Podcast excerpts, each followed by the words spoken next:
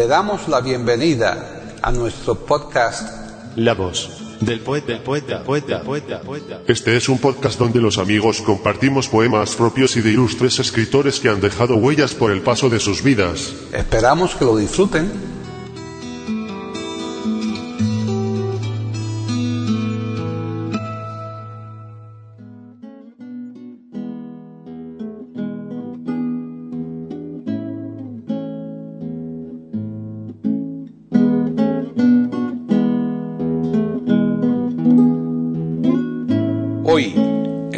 Del poeta de eiberoamérica.com, Paquita Sánchez Calvarro presenta a Vicente Alexandre declamando su propia poesía.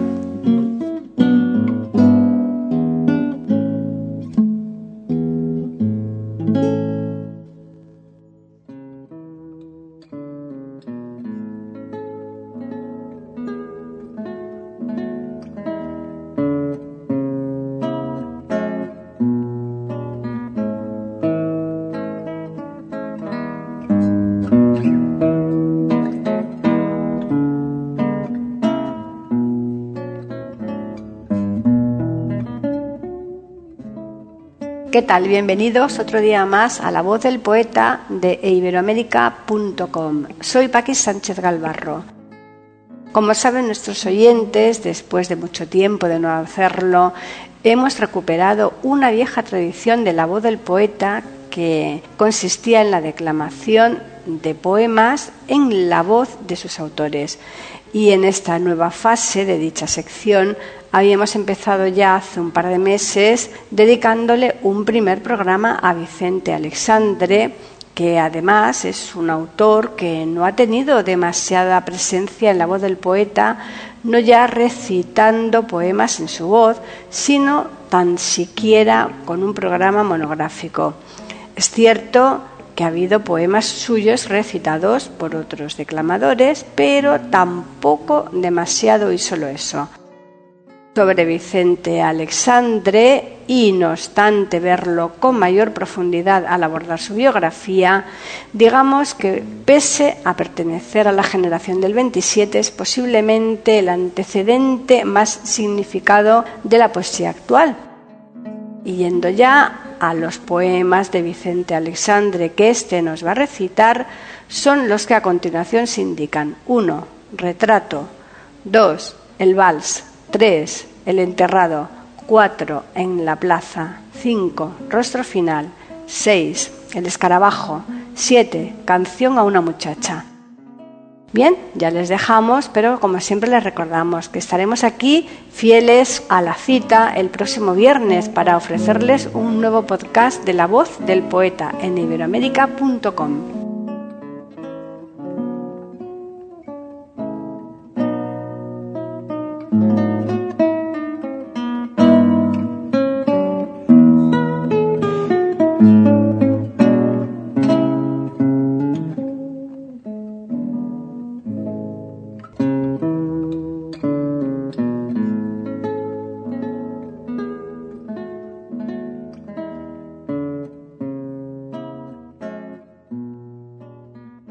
Vicente Pío Marcelino Cirilo Alexandre y Merlo. Nace en Sevilla el 26 de abril de 1898 y fallece en Madrid el 13 de diciembre de 1984. Nacionalidad española, ocupación poeta, movimiento generación del 27, género poesía, miembro de la Real Academia Española, distinciones, Premio Nacional de Literatura 1935, Premio de la Crítica 1963 y 1969, Premio Nobel de Literatura 1977.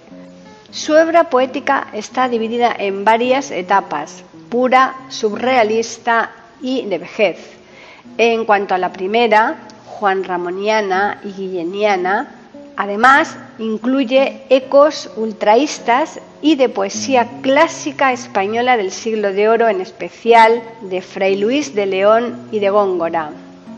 Respecto a la segunda, entre los años 1928 y 1932, se produce un cambio radical en su concepción poética. Adopta como forma de expresión el poema en prosa, Pasión de la Tierra, 1935. Verso libre y procedimientos plenamente surrealistas como el versículo y la imagen visionaria. Espadas como labios, 1932. La destrucción o el amor, 1935. Sombras del paraíso, 1944. La estética de estos poemarios es irracionalista y la expresión se acerca a la escritura automática, aunque sin aceptar la misma como dogma de fe.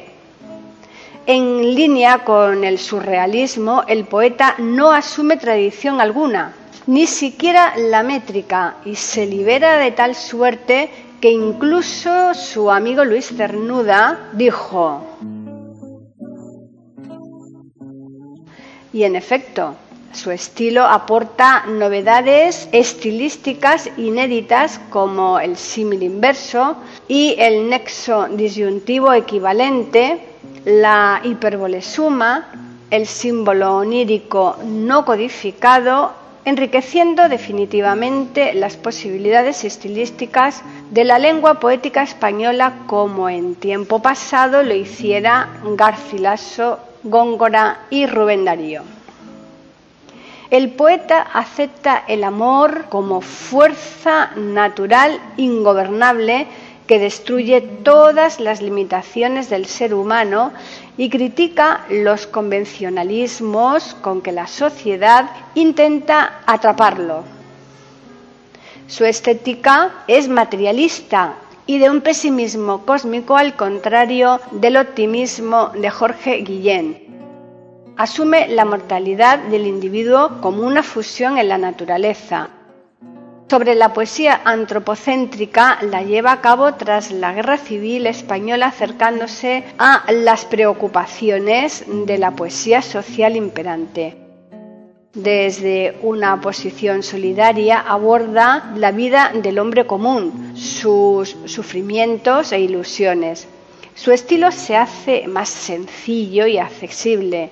Historia del Corazón, 1954, y En un vasto dominio, 1962. Poesía de vejez. Es la última etapa de la producción poética. Poemas de la consumación, 1968, y Diálogos del conocimiento, 1975 inicia un ciclo de senectute y el estilo del poeta da un giro volviendo a procedimientos que recuerdan su surrealismo inicial, más depurado, meditativo y sereno. Utiliza un complejo conceptismo estilístico que opone conceptos como mirar, ver, conocer, saber y usa los tiempos verbales y metáforas negativos para crear distanciamientos. Entre sus 27 libros, además ya de los citados, vamos a resaltar, por ejemplo, En la muerte de Miguel Hernández, Mundo a solas, Nacimiento último, Poesías completas.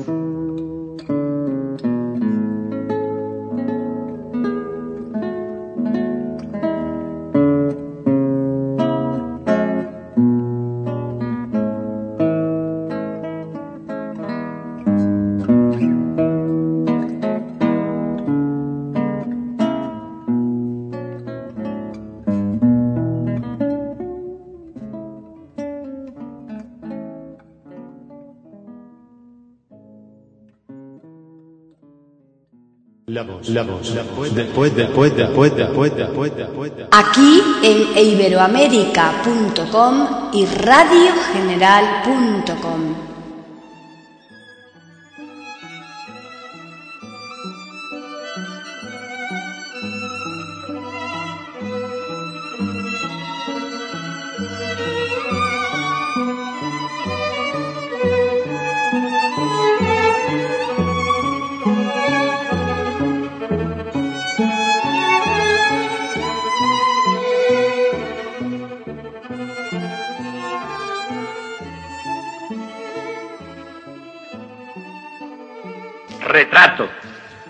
José Luis patina. Sobre la pista te deslizas haciendo un ocho elegante con una sonrisa. La muerte, profunda palabra y más elegante giras en una curva graciosa y dulce y platicas desde la baranda un momento con una amiga y piensas la muerte y a solas la vida y te entristeces y tu ocho se amplía y en la curva dudas para resolverte en una pirueta nueva y atrevida. Y los demás contemplan con sus ojos atónitos nuevas gracias y nuevas pensadoras sonrisas con que entreabres los labios sobre todas las cosas de la pista y de la vida.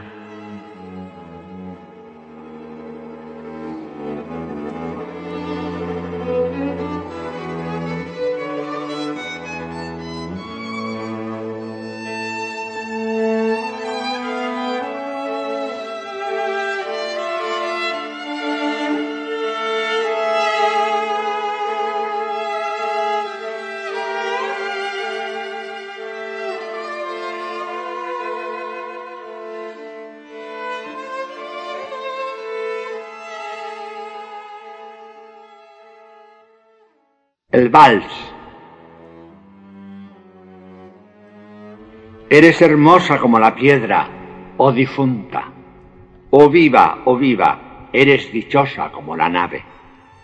Esta orquesta que agita mis cuidados como una negligencia, como un elegante bien decir de buen tono, ignora el vello de los pubis, ignora la risa que sale del esternón como una gran batuta unas olas de afrecho, un poco de serrín en los ojos, o si acaso en las sienes, o acaso adornando las cabelleras, unas faldas largas hechas de colas de cocodrilos, unas lenguas o unas sonrisas hechas con caparazones de cangrejos, todo lo que está suficientemente visto no puede sorprender a nadie.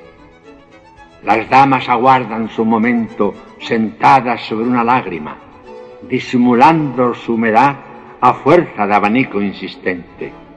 Y los caballeros, abandonados de sus traseros, quieren atraer todas las miradas a la fuerza hacia sus bigotes. Pero el vals ha llegado. Es una playa sin ondas. Es un entrechocar de conchas, de tacones, de espumas o de dentaduras postizas. Es todo lo revuelto que arriba pechos exuberantes en bandeja en los brazos, dulces tartas caídas sobre los hombros llorosos, una languidez que revierte, un beso sorprendido en el instante que se hacía cabello de ángel, un dulce sí de cristal pintado de verde, un polvillo de azúcar sobre las frentes da una blancura cándida a las palabras limadas y las manos se acortan más redondeadas que nunca mientras fruncen los vestidos hechos de esparto querido. Las cabezas son nubes, la música es una larga goma, las colas de plomo casi vuelan y el estrépito se ha convertido en los corazones en oleadas de sangre, en un licor, si blanco, que sabe a memoria o a cita. Adiós, adiós, esmeralda, amatista o misterio, Adiós, como una bola enorme, ha llegado el instante, el preciso momento de la desnudez cabeza abajo, cuando los vellos van a pinchar los labios obscenos que saben. Es el instante, el momento de decir la palabra que estalla, el momento en que los vestidos se convertirán en aves, las ventanas en gritos, las luces en socorro, y ese beso que estaba en el rincón entre dos bocas se convertirá en una espina, le dispensará la muerte diciendo, yo os amo.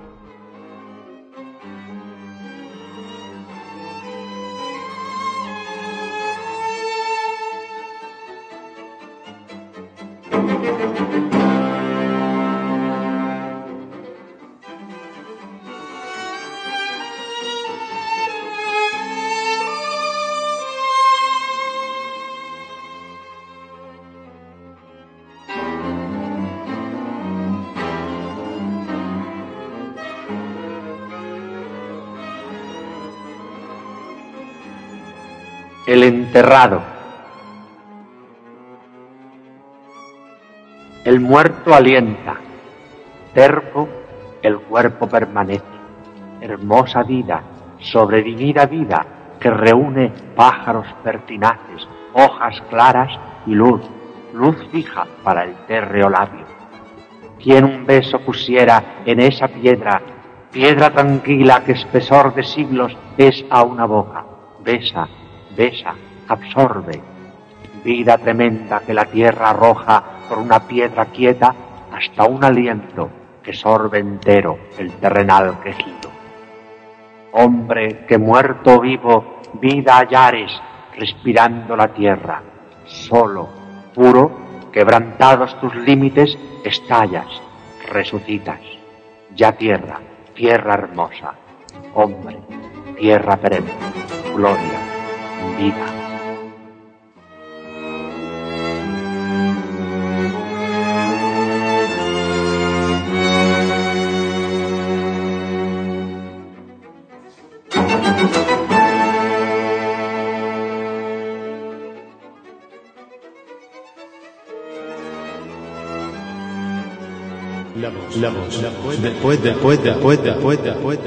Aquí en iberoamérica.com y radiogeneral.com.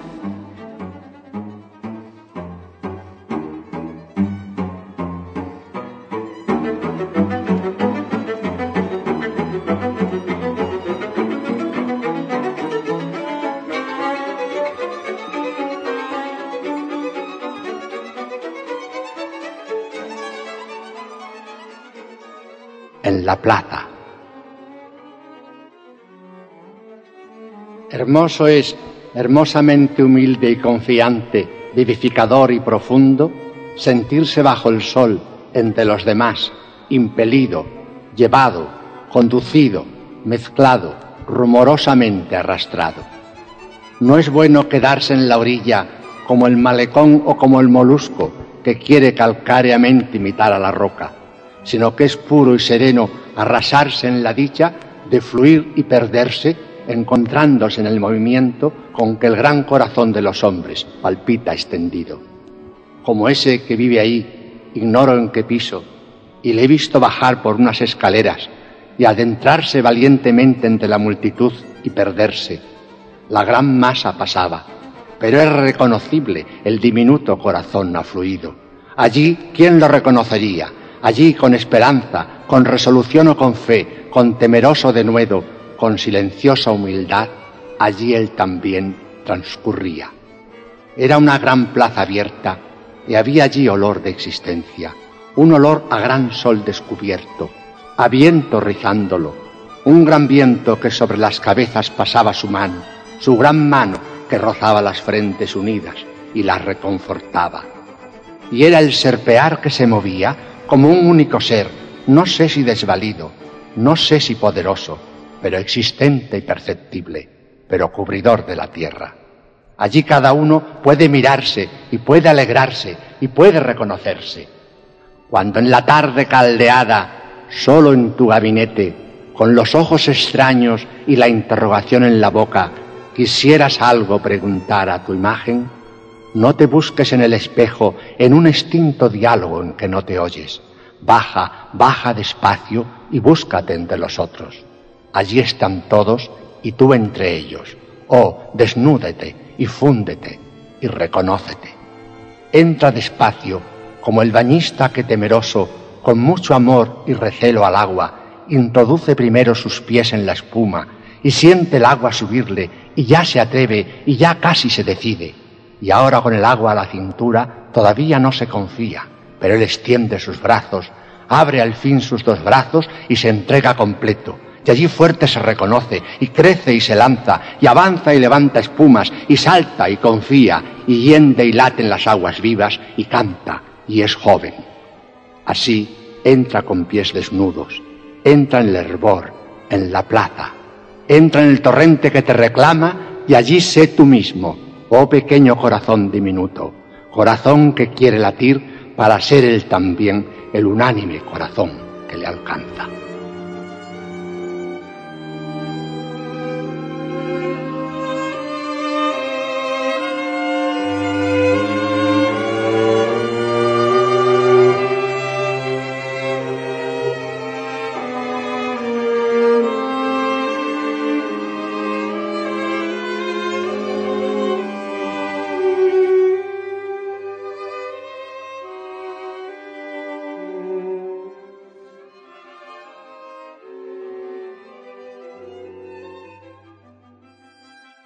Final. La decadencia añade verdad, pero no halaga. Ah, la vicisitud no se cancelará, pues es el tiempo. Mas sí su doloroso error, su pozo triste, más bien su torva imagen, su residuo imprimido. Allí el horror sin máscara. Pues no es el viejo la máscara, sino otra desnudez impúdica. Más allá de la piel se está asomando sin dignidad. Desorden. No es un rostro el que vemos. Por eso, cuando el viejo exhibe su hilarante visión, se ve entre rejas degradado el recuerdo de algún vivir y asoma la afilada nariz, comida o roída, el pelo quedo, estopa, la gota turbia que hace el ojo y el hueco sima donde estuvo la boca y falta. Allí una herida seca aún se abre y remeda algún son, un fuelle triste. Con los garfios cogidos a los hierros, mascúllanse sonidos rotos por unos dientes grandes, amarillos, que de otra especie son, si existen, ya no humanos. Allí tras ese rostro un grito queda, un alarido suspenso, la gesticulación sin tiempo. Y allí entre hierros vemos la mentira final, la ya no vida.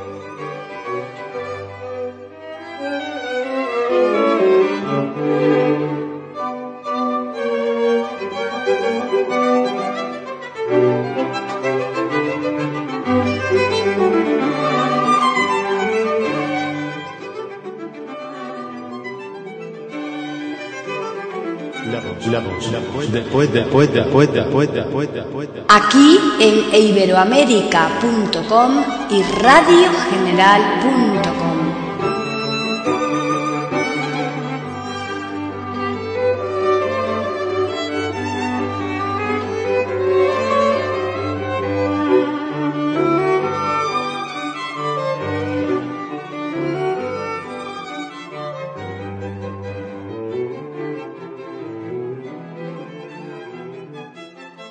escarabajo.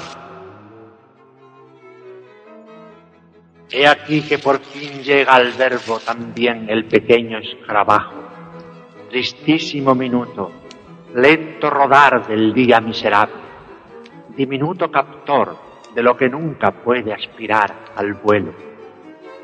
Un día, como alguno, se detiene la vida al borde de la arena, como las hierbecillas sueltas que flotan en un agua no limpia, donde a merced de la tierra briznas que no suspiran se abandonan a ese minuto en que el amor afluye.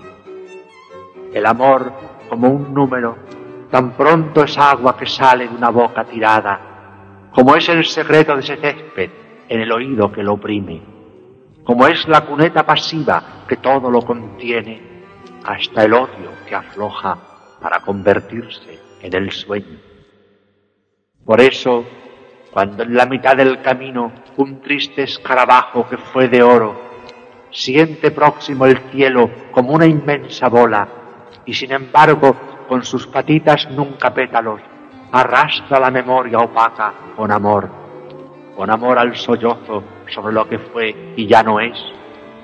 Arriba, entre las flores altas cuyos estambres casi cosquillean el limpio azul, vaga un aroma ante ayer, a flores derribadas, a ese polen pisado que tiñe de amarillo constante la planta pasajera, la caricia involuntaria, ese pie que fue rosa, que fue espina, que fue corola o dulce contacto de las flores.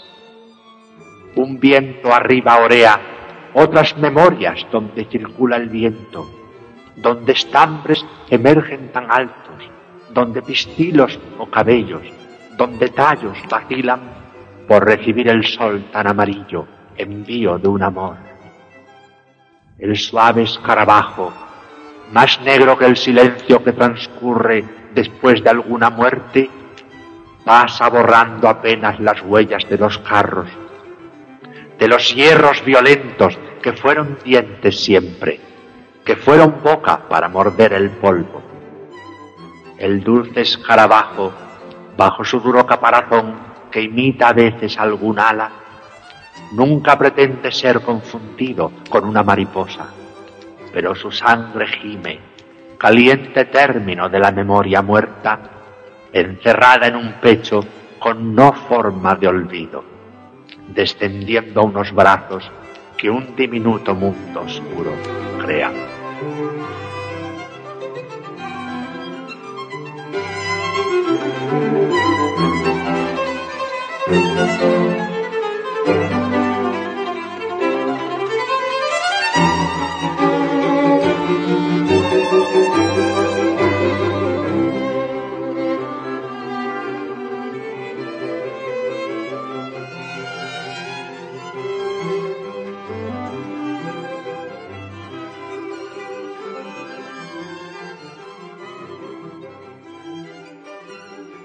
Canción a una muchacha muerta. Dime, dime el secreto de tu corazón virgen. Dime el secreto de tu cuerpo bajo tierra. Quiero saber por qué ahora eres un agua, esas orillas frescas donde unos pies desnudos se bañan con espuma. Dime por qué sobre tu pelo suelto sobre tu dulce hierba acariciada, cae, resbala, acaricia, se va un sol ardiente o reposado que te toca como un viento que lleva solo un pájaro o mano.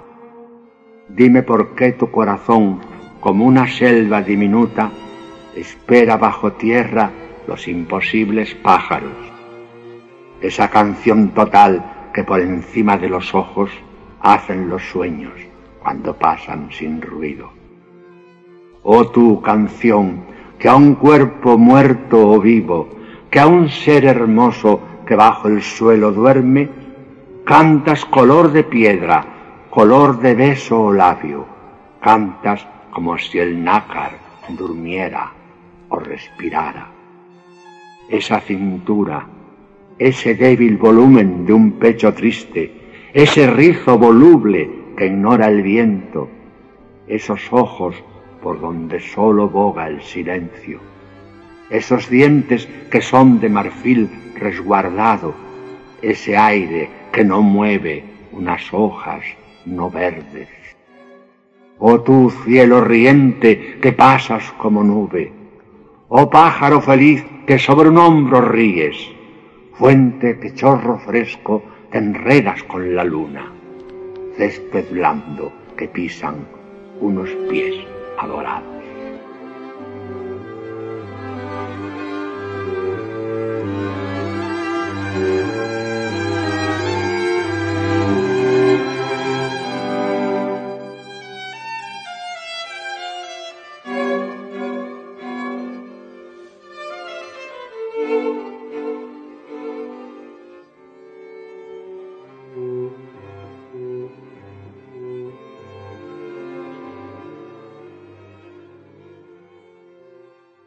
La voz del poeta. La voz del poeta. La voz del poeta.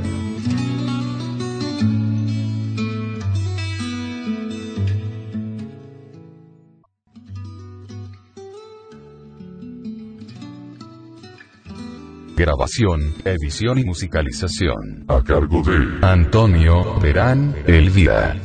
Le damos las gracias por haber aceptado la invitación para escucharnos. Te invitamos a participar con algún poema de tu inspiración O si tienes alguna sugerencia, Escríbenos al correo.